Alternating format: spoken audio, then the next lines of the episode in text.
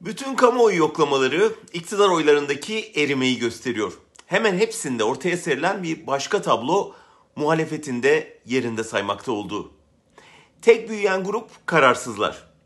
Siyasi analistler seçmenin iktidardan umudu kestiğini ancak hala alternatifi göremediği için beklemeye geçtiğini söylüyor. Bir muhalefet ittifakı var ama ortak ses veremiyorlar. Alternatif politika üretemiyorlar. Üretseler de uygulayabileceklerine seçmeni inandıramıyorlar.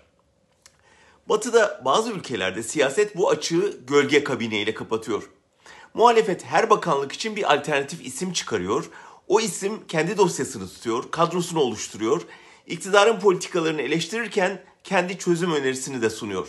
Böylece seçmen muhalefete oy verdiğinde neyle karşılaşacağını biliyor. Muhalefet de her gün iktidar provası yapmış oluyor. Düşünün, Albayrak istifa etti.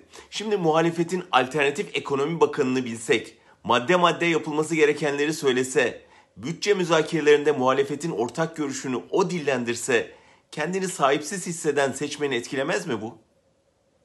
Ya da mesela Gölge Sağlık Bakanı her gün Sağlık Bakanı'nın açıklamasından hemen sonra yanında tabip odası başkanının veya uzmanlarıyla ekrana çıksa, kendisine örgütünün ulaştırdığı gerçek rakamları açıklasa herkes dönüp bakmaz mı?